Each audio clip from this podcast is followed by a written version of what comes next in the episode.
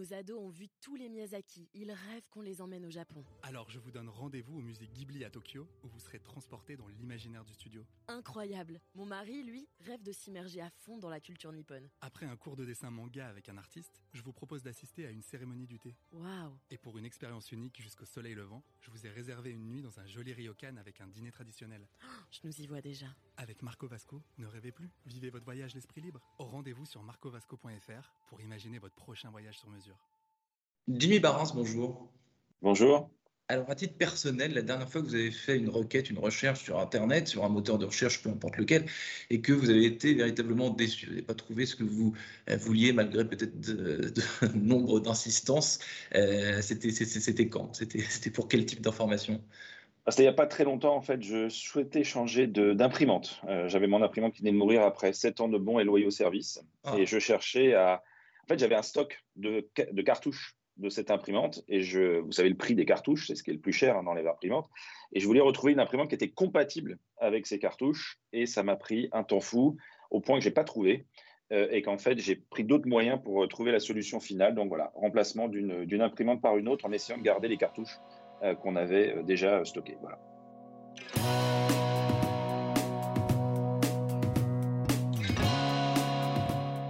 Bonjour à tous et bienvenue au Talk Décideur du Figaro en visio avec aujourd'hui sur mon écran et par conséquent aussi sur le vôtre, euh, Jimmy euh, Barins qui est tombé en panne d'imprimante il y a peu mais qui est surtout vice-président euh, de Yext, une société new-yorkaise créée en 2006 côté Wall Street dont l'ambition est de révolutionner, mieux même de parfaire l'expérience de recherche sur le web, de la rendre la plus fiable et la plus pertinente euh, possible pour les entreprises, notamment, on va, on va en reparler. Euh, où est-ce que vous en êtes aujourd'hui, depuis 2006, de cette, de cette quête euh, j'allais dire, assez prometteuse, Jimmy Barins, entre 2006 et aujourd'hui, c'est une promesse quasiment universelle et très, très, très prometteuse. Comment est-ce que ça se passe?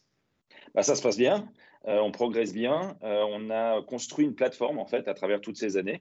Au début, on a démarré, on s'est focalisé sur la présence des points de vente physiques dans le monde digital. Vous savez, c'est ce qu'on trouve sur Google My Business, les cartes, les minimaps et ce genre de choses.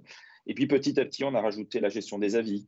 On a rajouté aussi la gestion des euh, ce qu'on appelle les store locators ou les localisateurs de magasins. Vous savez, quand on va sur le site d'une marque et qu'on cherche un magasin.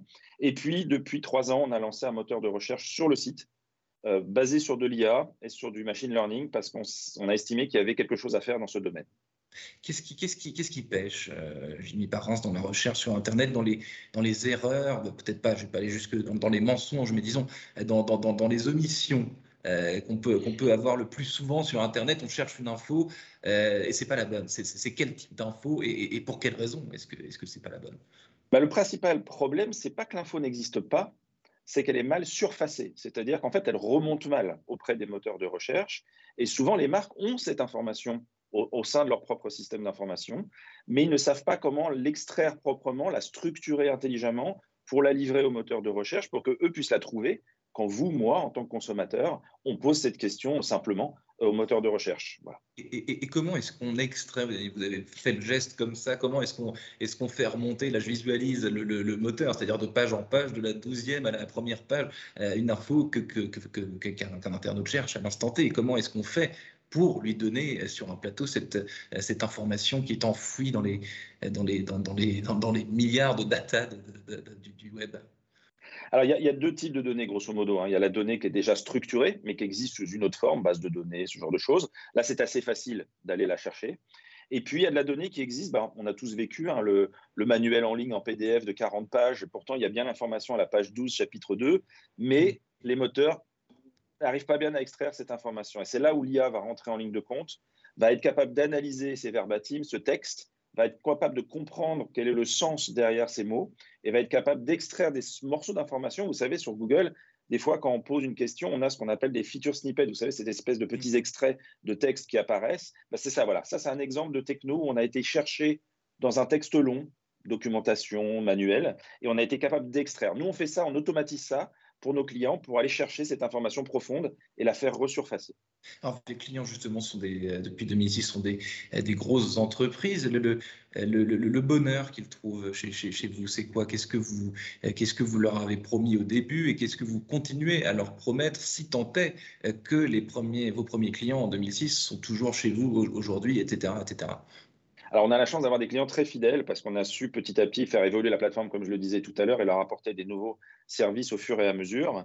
Mais surtout, notre promesse à nous, c'est d'accompagner une marque, quelle qu'elle soit, et de l'aider dans sa visibilité en ligne. C'est-à-dire de s'assurer que ses produits, ses services, ses points de vente et ainsi de suite soient réellement justement disponibles simplement qu'on utilise un moteur de recherche, les réseaux sociaux, un système de cartographie, un annuaire, quel que soit l'outil qu'un consommateur va utiliser, nous, on industrialise le process, un, d'extraction de la donnée et deux, de diffusion de cette donnée auprès de tous les points de contact digitaux qu'on peut utiliser en tant que consommateur.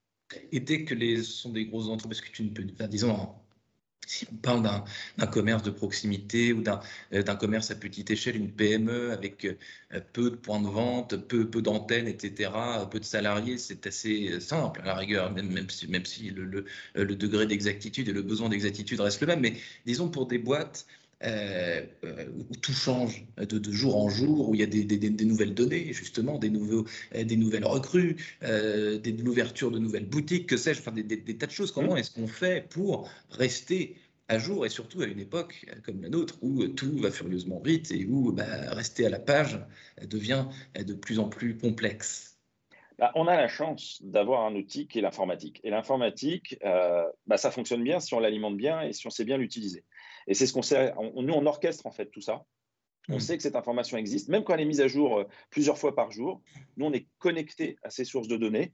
On va les mettre à jour automatiquement, ce que nous, on appelle le knowledge graph, qui est un peu notre cerveau, si vous voulez, euh, qui contient toutes les informations en centralisé, parce que ça permet d'avoir une consistance de données, quels que soient les points de contact. Et donc, on va avoir des connecteurs comme ça, partout, qui vont aller chercher l'info en permanence. Et donc, on est toujours à jour. Et on pousse toujours la dernière information. Comme ça, on est sûr qu'il n'y a pas de décalage entre ce qu'il y a dans les systèmes de l'entreprise et ce que le consommateur euh, peut voir.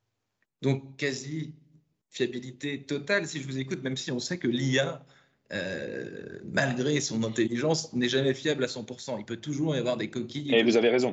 Personne ne fait cette promesse aujourd'hui. même, même les technologies comme la vôtre, les plus poussées et les plus, et les plus prometteuses, le, comment, la garantie 100% n'existe pas sur. Non. non, non, la garantie n'existe pas. Par contre, c'est vrai que c'est impressionnant de voir l'évolution des technologies sur les dernières années parce que là, vraiment, on voit des choses. il y a même ne serait que 3-4 ans.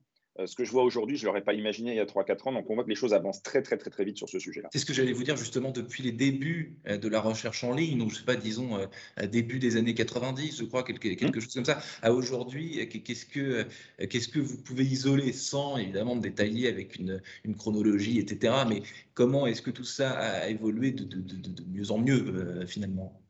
Bah, en fait, on est passé d'une recherche en mots-clés, parce qu'à l'époque, il n'y a que ça que les moteurs de recherche comprenaient. Il fallait taper un mot et avec ce mot-là, on cherchait la fréquence et on retrouvait les documents. Et on vous donnait un lien qu'il fallait d'ailleurs cliquer pour aller dans ce document et le lire. Donc, on ne vous donnait pas de réponse directe, en fait. Mmh. Jusqu'à aujourd'hui, où maintenant on a des réponses directes. Quand vous tapez une question sur Google, vous avez une réponse directe. Et mmh. cette réponse, en plus, elle est contextualisée. C'est-à-dire que si vous demandez un magasin, il va vous mettre une petite carte avec les trois magasins qui marchent bien. Si vous demandez euh, une recette, il va vous envoyer euh, 10 étapes pour faire la recette. Donc, il vous envoie en fait non seulement la réponse, mais il vous l'envoie contextualisé dans le meilleur, euh, je dirais, contexte possible à ce niveau-là.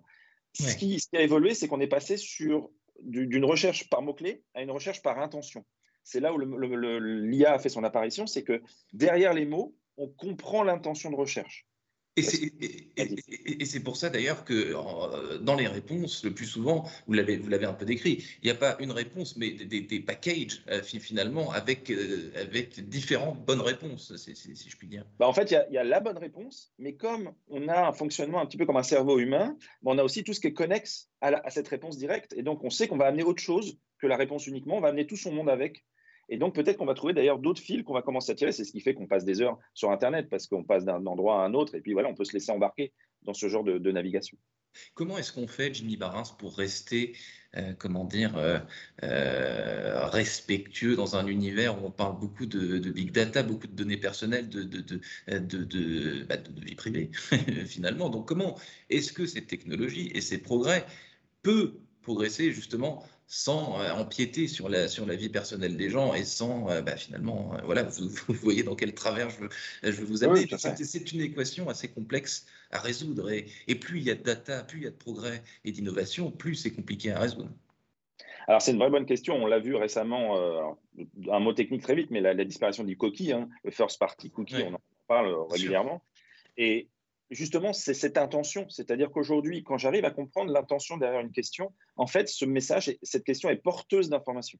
C'est-à-dire mmh. si je dis je cherche un sac noir en cuir vegan pour mon épouse, je donne beaucoup d'informations en fait au moteur de recherche. C'est que je suis en phase d'achat manifestement pour un cadeau, donc on peut imaginer un, un scénario. Ça, cuir vegan, vegan, ça me donne déjà des informations sur mon orientation et ce que je cherche voilà, à faire vis-à-vis de la planète. Enfin bon. Et en fait, on a énormément d'informations qui sont portées elles-mêmes par la question. Et ça, c'est des informations qui sont données par l'utilisateur de façon proactive. Et puis, de plus en plus, les, les utilisateurs, les consommateurs acceptent en opt-in d'accepter d'avoir d'être suivis ou pas sur les marques en ils ont confiance. Donc voilà, on va mélanger tout ça. Mais effectivement, aujourd'hui, il faut se, soustraire de cette cocaïne du cookie first et du cookie tiers surtout euh, qu'on avait jusqu'à maintenant.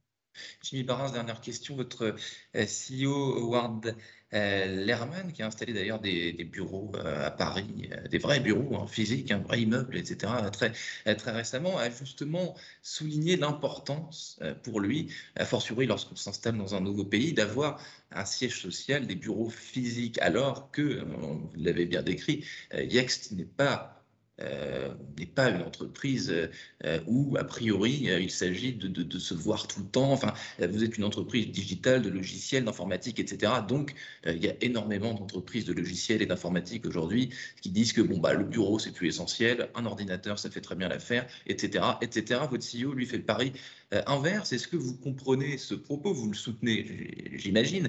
Qu'est-ce que, qu'est-ce que, qu'est-ce que vous en pensez du bureau physique? Et a fortiori pour des boîtes du digital. Euh, est-ce que ça, ça a toute son importance? Ça peut paraître paradoxal, mais peut-être ça ne l'est pas du tout.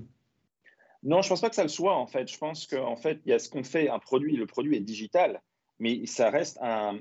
On, vend du, du, cerveau, on vend, on vend de l'humain. Et donc, pour pouvoir discuter, euh, échanger, brainstormer, il faut être ensemble. Et c'est vrai qu'on a été obligé de faire du Zoom et du Teams et tout ça, tous.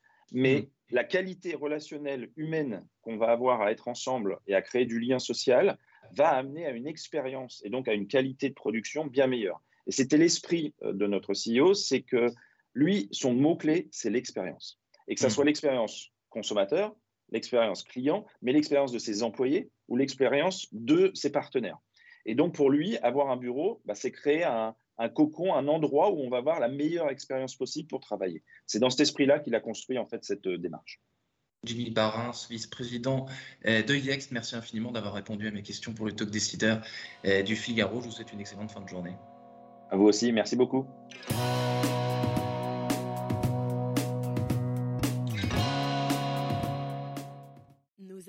Vu tous les Miyazaki. Ils rêvent qu'on les emmène au Japon. Alors je vous donne rendez-vous au musée Ghibli à Tokyo, où vous serez transporté dans l'imaginaire du studio. Incroyable. Mon mari, lui, rêve de s'immerger à fond dans la culture nippone. Après un cours de dessin manga avec un artiste, je vous propose d'assister à une cérémonie du thé. Waouh Et pour une expérience unique jusqu'au soleil levant, je vous ai réservé une nuit dans un joli ryokan avec un dîner traditionnel. je nous y vois déjà. Avec Marco Vasco, ne rêvez plus, vivez votre voyage l'esprit libre. Au rendez-vous sur marcovasco.fr pour imaginer votre prochain voyage sur mesure.